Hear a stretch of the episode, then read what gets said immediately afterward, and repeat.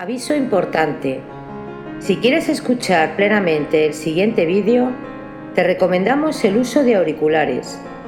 Así podrás disfrutar con plenitud todo su contenido.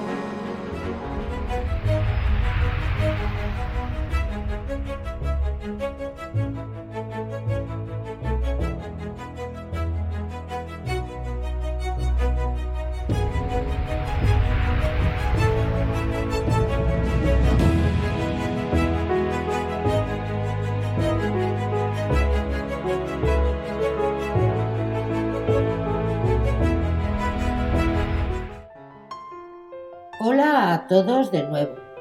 Bienvenidos a Bapaus 12 Magas. Hoy vamos a continuar con la narración de la novela histórico-cristiana Benur, una historia de Cristo, del escritor Lewis Balance. Recordaros suscribiros al canal para así poder colaborar a crecer juntos. Hay muchas historias increíbles por descubrir.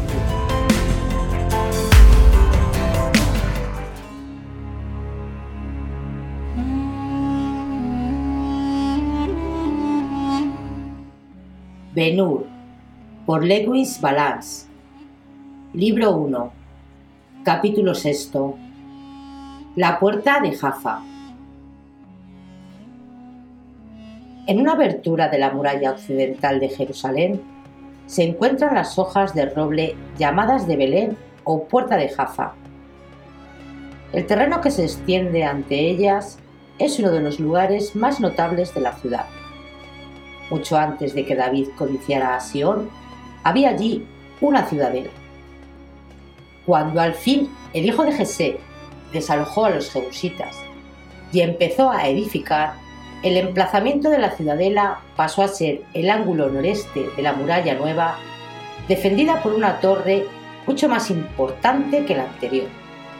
El emplazamiento de la puerta, empero, no sufrió cambios probablemente por la razón de que los caminos que se juntaban y salían de ella no era posible trasladarlos a otro punto, al tiempo que el terreno contiguo se había convertido en una conocida plaza de mercado. En los días de Salomón el tráfico que allí había era grande, y en él rivalizaban los mercaderes de Egipto y los ricos negociantes de Tiro y Sidón. Han pasado cerca de 3.000 años, y todavía el comercio no quiere apartarse de aquel lugar. El peregrino que necesita un alfiler o una pistola, un pepino o un camello, una casa o un caballo, un préstamo o una lenteja, un dátil o un dragomán, un melón o un hombre, una tórtola o un asno, no tiene que hacer otra cosa sino solicitar el artículo en la puerta de Jaffa algunas veces la escena posee una gran animación y entonces le sugiere a uno este pensamiento. Importante lugar había de ser el viejo mercado en los días de Herodes el edificador. A aquella época y al mercado aquel debe trasladarse ahora el lector. Siguiendo el sistema hebreo, la reunión de los tres sabios descrita en los capítulos precedentes tuvo lugar la tarde del vigésimo quinto día del tercer mes del año, es decir, el día 25 de diciembre. El año era el segundo de la Olimpiada 193 o 747 de la fundación de Roma, el 67 de la vida de Herodes el Grande y el 35 de su reinado, el cuarto antes del comienzo de la era cristiana. Según la costumbre judía, las horas del día empiezan con la salida del sol, de modo que es la una cuando hace una hora que el sol está encima del horizonte. Así pues, para ser exactos, el mercado de la puerta de Jaffa durante la primera del día estaba en pleno desarrollo y muy animado. Las macizas puertas estaban abiertas desde el alba. Los negocios siempre al ataque. Se habían extendido desde la abovedada entrada hasta una estrecha callejuela y un patio que, pasando junto a los muros de la gran torre, conduciera al interior de la ciudad. Como Jerusalén está en la región montañosa, el aire matinal era en esta ocasión no muy penetrante. Los rayos del sol, con su tibia promesa, se demoraban provocadamente por los almenados y torreones de las grandes columnas de alrededor, de las cuales descendía el arrullo de las palomas y el revoloteo de las bandadas de aves que iban y venían.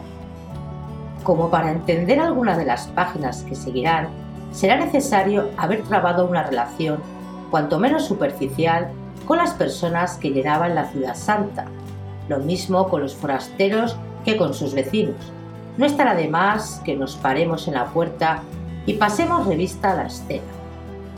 Mejor oportunidad no se nos ofrecería para echar un vistazo al populacho que un tiempo después correrá por las calles en un estado de ánimo bien distinto al que ahora domina. La escena nos impresiona primero por su confusión total, confusión de acciones, sonidos, colores y objetos, y ello especialmente en la callejuela y en el patio. Allí el suelo está enlosado con anchas losas sin modelar, de las cuales se levantan gritos, chirridos y pataleos, aumentando la algarabía que ruge y retumba entre las sólidas murallas que parecen descender de lo alto.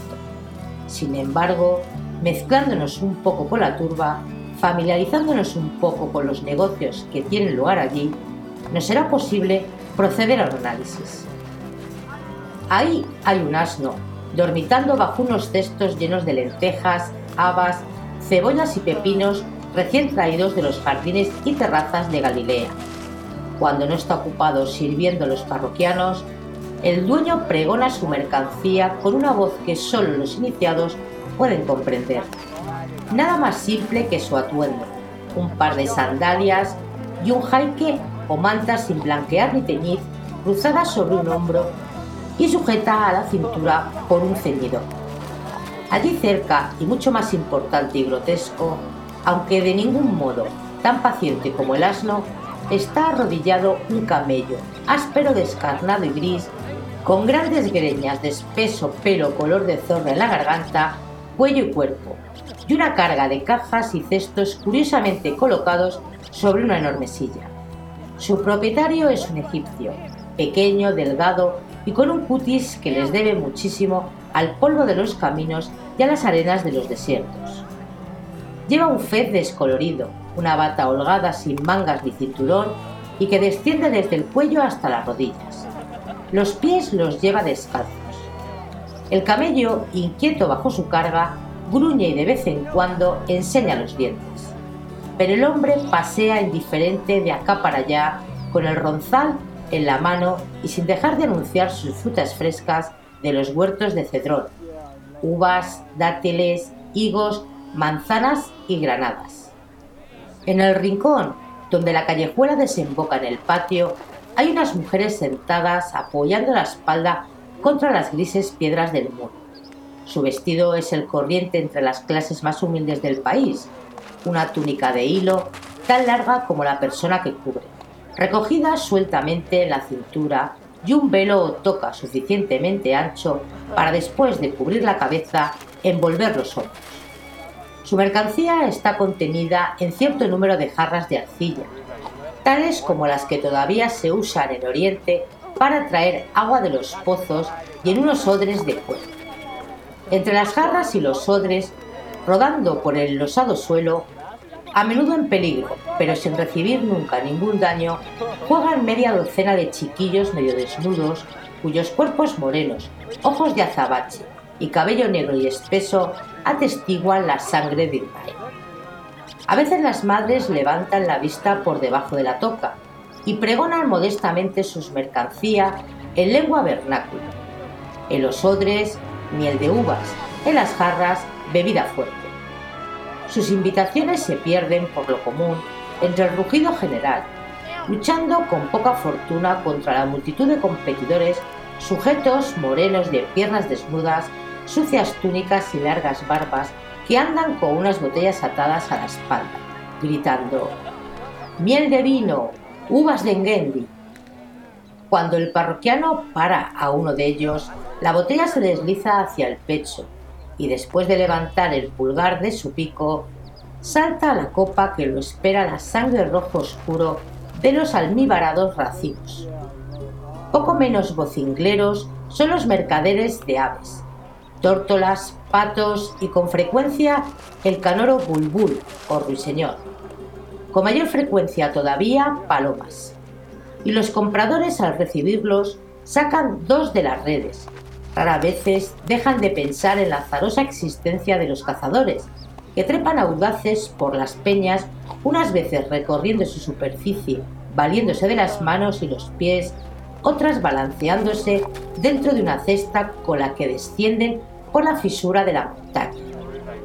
Mezclados con los vendedores de joyas, hombres agudos con capas de escarlata y azul, cubiertos por unos enormes turbantes de prodigiosa blancura y muy percatados del poder que se encierra en el brillo de una cinta, en el destello incisivo del oro, lo mismo en un brazalete que en un collar, o en anillos para el dedo o la nariz, y con los vendedores de utensilios para el hogar, y los mercaderes de prendas de vestir, y con detallistas de ungüentos para perfumar el cuerpo, y con buhoneros de toda clase de artículos, lo mismo de fantasía que necesarios, aquí y allá, tirando de cabezadas y soga, ora chillando, ora ondulando. Se afanan los vendedores de animales, asnos, caballos, terneras, ovejas, taladores cabritos y torpes camellos. Animales de toda clase menos el cerdo, proscrito por la ley. Todos estos están allí, no de uno en uno, tal como lo hemos descrito, sino repetidos muchas veces, no en un solo lugar, sino por todas partes del mercado. Al apartarse de esta escena en la callejuela y el patio, de esta ojeada a los vendedores y a sus artículos, el lector debe prestar atención, en primer lugar, a compradores y visitantes, en relación a los cuales los mejores estudios podrán hacerse fuera de las puertas, donde el espectáculo es tan variado como animado pues ciertamente debe ser lo más, porque aquí se le sobreañade el efecto de las tiendas, barracas y puestos, el espacio mayor, el mayor número de gentes, la más incalificable libertad y el esplendor del sol oriental. Fin del capítulo sexto, libro primero de Benú.